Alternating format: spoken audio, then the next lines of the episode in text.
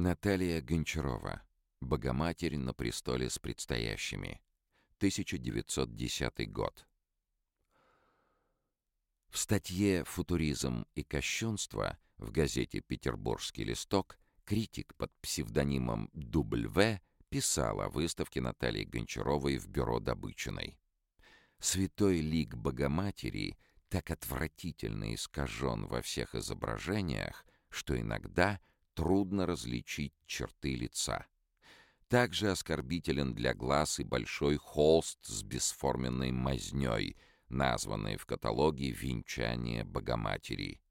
Эта крайняя выходка московской футуристки окончательно возмутила всех. Ввиду этого все выставленные кощунственные произведения должны быть немедленно убраны с выставки. Религиозный цикл Гончаровой действительно был новаторским для своего времени. Увлекшись неопримитивизмом, она объединяла в картинах традиционные принципы иконописи с элементами народного искусства и художественными экспериментами. Кричащие краски и упрощенный угловатый рисунок показались светскому цензору недопустимыми при изображении святых.